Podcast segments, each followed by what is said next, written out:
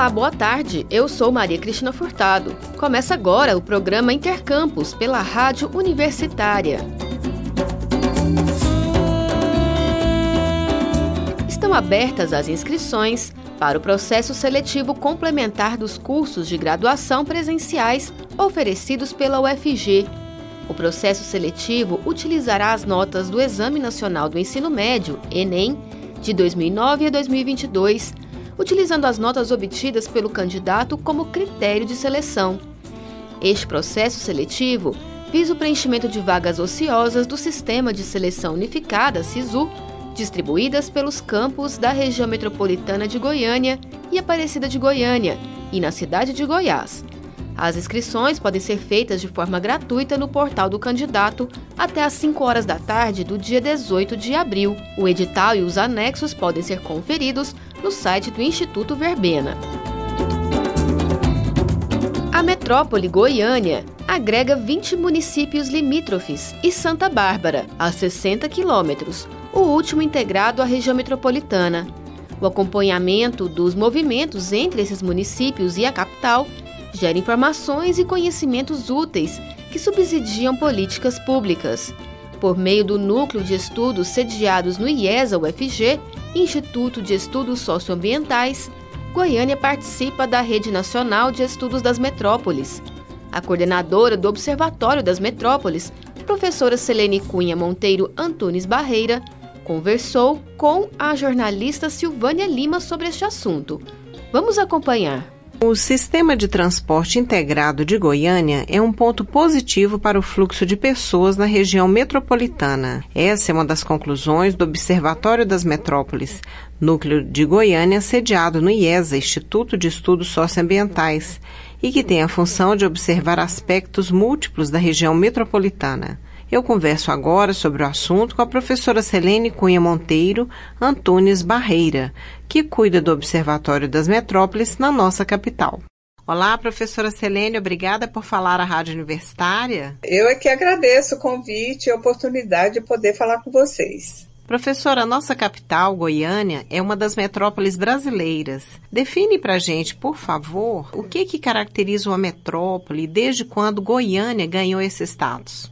Olha, uma metrópole, ela se define pela não exatamente assim pelo volume de população que uma cidade possui, né? Mas principalmente pela influência que ela exerce sobre um grande número de cidades ou de regiões, né? E Goiânia uhum. já, já tem essa posição, ela é considerada uma metrópole regional, uma grande metrópole regional porque a atuação de Goiânia, tanto do ponto de vista econômico, educação, saúde, social, tudo isso faz com que Goiânia tenha esse papel de liderança regional. Então, desde final do, do começo dos anos 2000 que Goiânia já é considerada né, uma metrópole e, portanto, liderando uma grande região metropolitana. É, imediata, mas também, principalmente, pelo seu, o seu papel de influência regional. Então, ela é uma metrópole, juntamente, assim, está no mesmo nível, digamos assim, de Belém, Belo Horizonte, Curitiba, Fortaleza, Porto Alegre, Recife, Salvador e Vitória. Essas são as, as metrópoles nacionais, as principais, né? Separando um pouquinho, né? São Paulo, que é a grande metrópole brasileira, que é São Paulo, e a metrópole nacional, que é o Rio de Janeiro. Então, Goiânia está tá nessa posição, é exatamente assim. É claro que hoje, pelo volume de população, que é bem representativo, que Goiânia possui, está em torno de 1 milhão e 600 mil habitantes, provavelmente, o censo vai revelar isso um pouco mais, é, mas pela liderança regional que Goiânia possui. Portanto, é uma cidade de fortes negócios, né? não só de prestação de serviço, mas hoje uma cidade economicamente bastante forte. E quantos municípios né, estão atrelados aí a essa metrópole? Tem essa relação direta com Goiânia?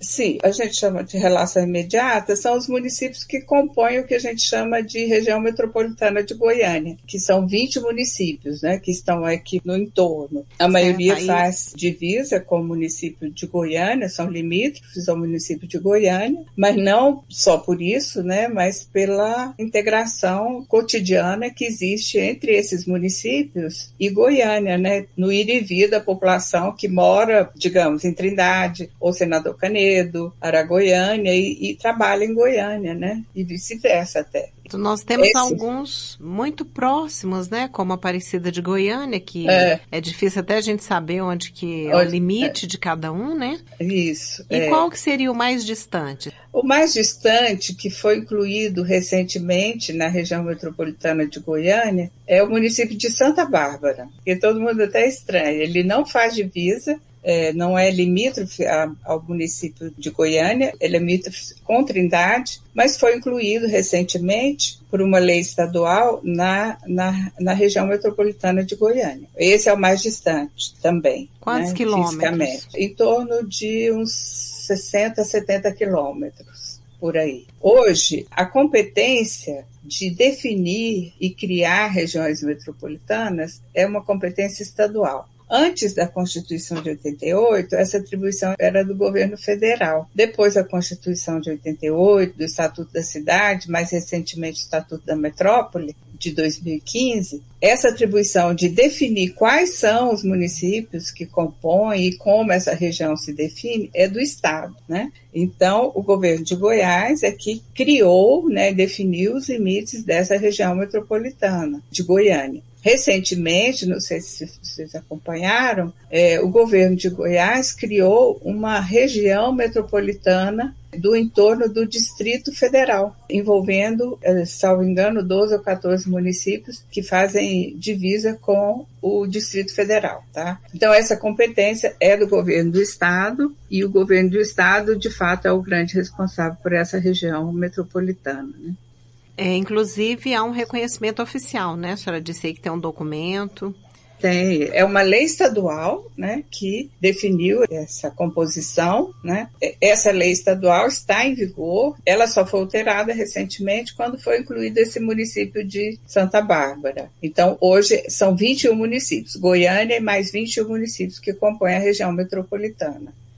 Ela é um ente, na verdade, um, quase como um ente federativo, né?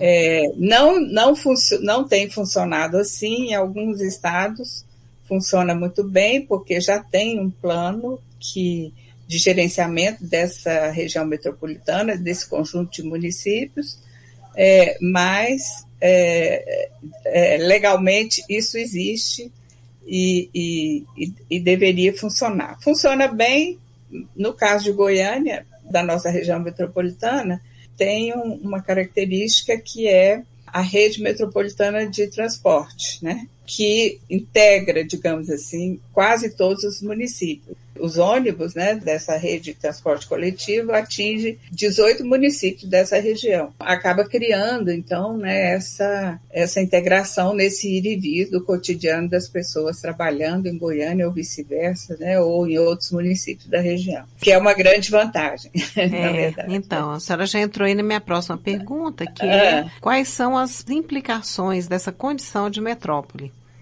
Olha, eu acho que hoje, extrapolando um pouco a essa análise, a gente vive no Brasil hoje e no mundo, não é uma característica só do Brasil, mas é um momento assim que a maior parte da população se concentra agora nas cidades, né? E se concentra especialmente nessas áreas metropolitanas, né? Então, essas grandes cidades como Goiânia, elas têm esse poder de atração, né? Como Brasília também tem, né? É um grande atrativo como mercado de trabalho e de serviços. Então, essa característica nos dá assim, uma enorme responsabilidade, porque é um fato relativamente novo, essa intensa aglomeração nas grandes cidades, e que a sociedade brasileira, nos últimos anos, a gente não conseguiu acompanhar e fazer com que essas grandes aglomerações ofereça qualidade de vida para o conjunto da população que a ela flui. Então, é um momento assim em que a gente tem uma imensa responsabilidade, né, e os governantes principalmente, de oferecer soluções e estratégias, políticas públicas que consigam oferecer uma melhor qualidade de vida nas cidades. Se a gente pensar bem, né, no cotidiano da nossa cidade,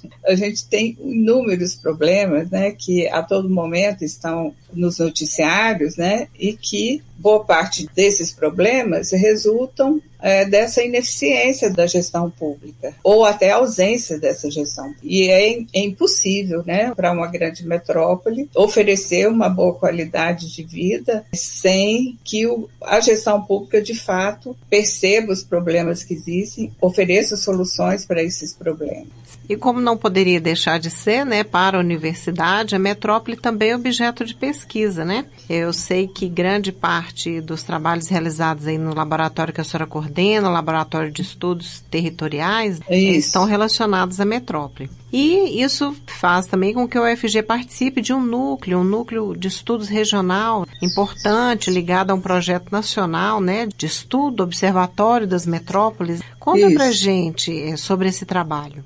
Então, o Observatório das Metrópoles, para a gente, é uma grande oportunidade fazer parte dessa comunidade ou dessa grande rede de pesquisa. Esse observatório, é, ele, é um, ele é um INCT, é o Instituto Nacional de Ciência e Tecnologia, né, do CNPq, e ele tem como meta, principalmente, produzir conhecimentos e informações para colocar a serviço dos atores sociais e governamentais envolvidos com as políticas públicas nas metrópoles e regiões metropolitanas. É, então, o objetivo é fazer estudos em rede. No momento, esse observatório agrega 17 regiões metropolitanas. Então, é um conjunto enorme de pesquisadores, é, cada um pensando sobre a sua região metropolitana, né, voltando seu olhar para a sua região metropolitana sem perder de vista a possibilidade, inclusive, né, de fazer estudos comparativos, né, é, observar a experiência de outras regiões metropolitanas e de contemplar suas especificidades nessa grande reflexão sobre as metrópoles, como viver, quais são os desafios de política pública, de gestão, né, que essas cidades enfrentam e também perceber e evidenciar as contradições disso tudo, não é? De como isso ocorre na cidade. Então essa rede, ela agrega, assim, como eu disse, é, cada um desses núcleos, dos 17 núcleos do Brasil, são Paulo, Rio, Belo Horizonte, Curitiba, Fortaleza, enfim, tem os seus núcleos, cada um deles, no mínimo, com 30 pesquisadores voltados para identificar e apontar soluções e alternativas para que a gestão e a vida das metrópoles e regiões metropolitanas sejam melhor equacionadas. É claro a maioria está ligada às universidades, né, em, em todos os lugares, é, estão ligados ao meio acadêmico, à pesquisa científica, né? E isso tudo vai criando um pensamento digamos, comum e respeitando as especificidades de cada local, de cada região. Porque é claro que ah, os problemas existentes em Fortaleza são de uma natureza e os que existem em Goiânia são de outra natureza. Né? Só vou citar, por exemplo, nós temos aqui em Goiânia uma característica bem peculiar, que é o polo econômico e de moda da região da 44. Esse polo de moda é uma característica sui generis, né? E que a gente precisa, e nós do Núcleo Goiânia, estamos nos debruçando a, buscar compreender que representa isso na cidade, né? E a cada momento a gente se assusta, né? Porque é um polo de moda que movimenta valores astronômicos. É uma característica local bastante forte, ligada a esse setor de moda, né? Então são especificidades, né? Que Goiânia tem e que em Fortaleza não é a mesma coisa, ou Curitiba tem outras características, né? Então, embora o estudo seja, seja em rede, existe assim a liberdade e até a necessidade de cada núcleo olhe para a sua metrópole, para a sua região metropolitana, é, identificando e, e, contemplando as suas especificidades. Né? A gente tem outras questões, como eu disse, por exemplo, Aqui em Goiânia a gente tem essa grande rede de transporte público coletivo integrado, né? Que é uma grande vantagem, né? Isso não existe em outras regiões metropolitanas, né?